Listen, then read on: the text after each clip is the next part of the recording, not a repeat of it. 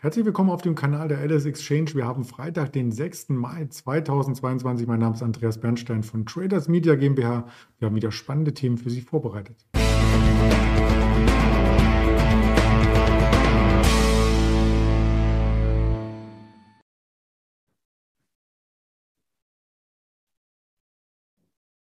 Zur Mittagszeit haben wir den DAX im Minus. Schon wieder muss man sagen, wenn man sich die Turbulenzen gestern angeschaut hat.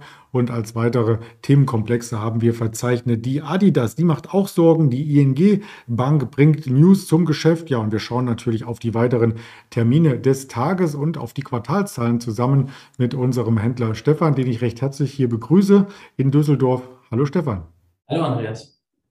Ja, der DAX ist ja in den letzten zwei Tagen um mehr als 500 Punkte geschwankt. Ja, die FED hinterlässt ihre Spuren und heute kommt er nicht mehr so richtig auf die Beine. Sind das noch die Nachwehen?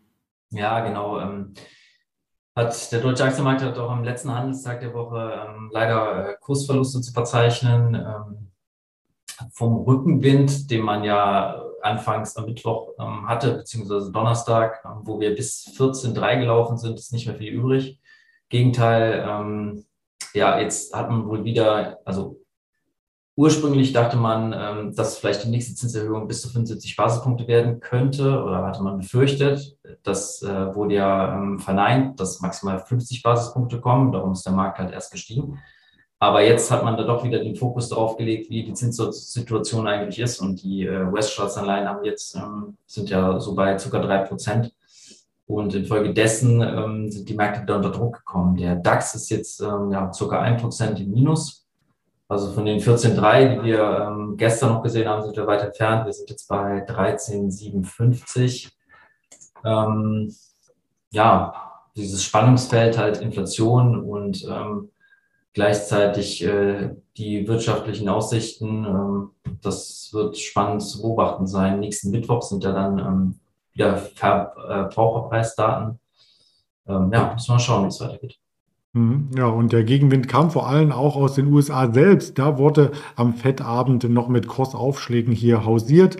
Das Ganze gestern komplett negiert. Und da wird es jetzt auch charttechnisch spannend, ob diese Tiefs halten. Beim Nasdaq sind das so um die 12.800 Punkte, beim Dow Jones 32.500. Die gilt es zu testen. Aber lassen wir uns in Deutschland bleiben. Da gibt es negative Nachrichten von Adidas heute. Ja, Adidas ist heute ähm, stark unter Druck, 5% im Minus. Ähm, ja, ähm, hier wurden äh, überproportionale Gewinnrückgänge im ersten Quartal ähm, berichtet, die halt äh, die Margenprognosen für das Gesamtjahr ähm, senken und man sieht diese nur noch auf Vorjahresniveau. Bei Umsatz und Gewinn rechnet, rechnet Adidas damit, dass äh, hier nur noch der untere Rand der Prognose zu erreichen ist. Ähm, Grund dafür sind die ähm, Auswirkungen der neuen äh, Covid-Lockdowns in China. Und ja, infolgedessen rechnet der Konzern damit, dass der Umsatz im wichtig, wichtigsten ähm, Markt China ähm, stark sinken wird. Ähm, in diesem Quartal betrug der Umsatz in China äh, minus 35 Prozent. Ähm, außerdem belasten halt Lieferkettenengpässe und äh, Frachtkosten ähm, ja, im Zeitraum Januar bis März verdiente Adidas operativ 437 Millionen Euro, ein Rückgang von 38 Prozent zum Vorjahreszeitraum. EBIT-Marge verschlechterte sich deutlich auf 8,2 Prozent. Ähm, die äh, Bruttomarge verschlechterte sich auf 49,9 Prozent.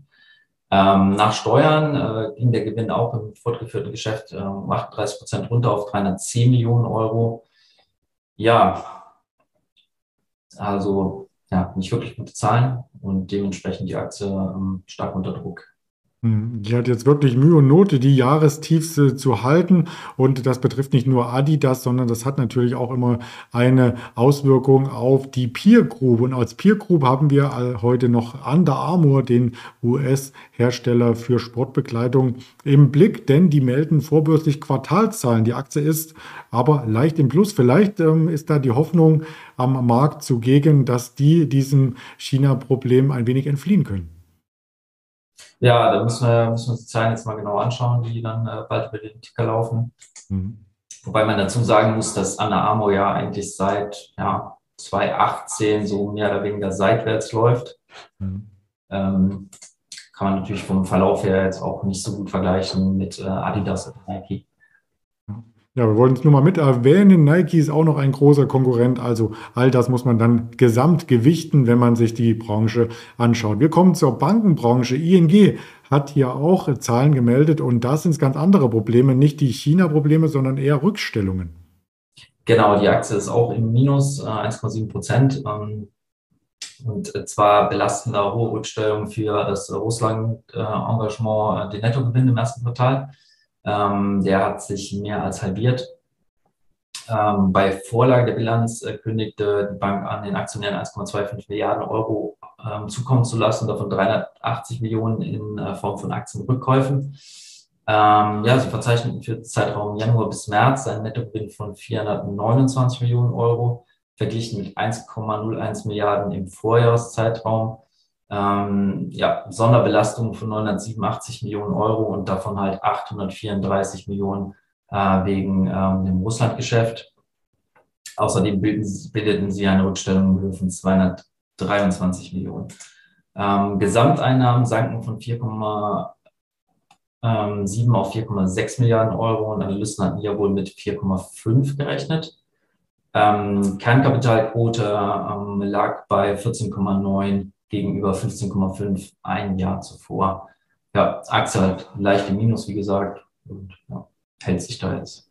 Genau. Auch da schaut äh, der Aktienkurs in Richtung Jahrestiefs. Mal sehen, ob äh, sich der etablieren kann. Rein technisch für unsere technischen Trader ist die Information ja auch sehr, sehr wichtig. Ebenso wie für diejenigen, die Aktien auf Basis der Geschäftszahlen analysieren. Was noch an Quartalzahlen kommt. Die Under Armour hatten wir schon gemeldet. Wir bekommen noch DraftKings und Goodyear als Beispiel heute ähm, vorbörslich geliefert und damit wartet die Wall Street und sicherlich auch einige äh, der europäischen Händler warten auf die Arbeitsmarktdaten aus den USA. 14.30 Uhr die Erwerbsbeteiligungs-, Erwerbsbeschäftigungsquote, die durchschnittlichen Stundenlöhne. All das wird dann ein Bild über die Verfassung der US-Wirtschaft abgeben. Da berichten wir gern darüber auf den anderen sozialen Kanälen der Alice Exchange, nicht nur auf YouTube, sondern auf Twitter, auf Instagram, auf Facebook. Und dieses Gespräch haben wir aufgezeichnet, damit es auch einen schönen Podcast gibt gibt, den es bei Podigy, Apple Podcast, bei dieser oder bei Amazon Music abzurufen gibt. Ja, in diesem Sinne, ganz lieben Dank, Stefan, für deine Expertise. Und dann wünsche ich schon mal ein schönes Wochenende. Ja, vielen Dank, das wünsche ich dir auch. Danke, ciao. Dann ciao.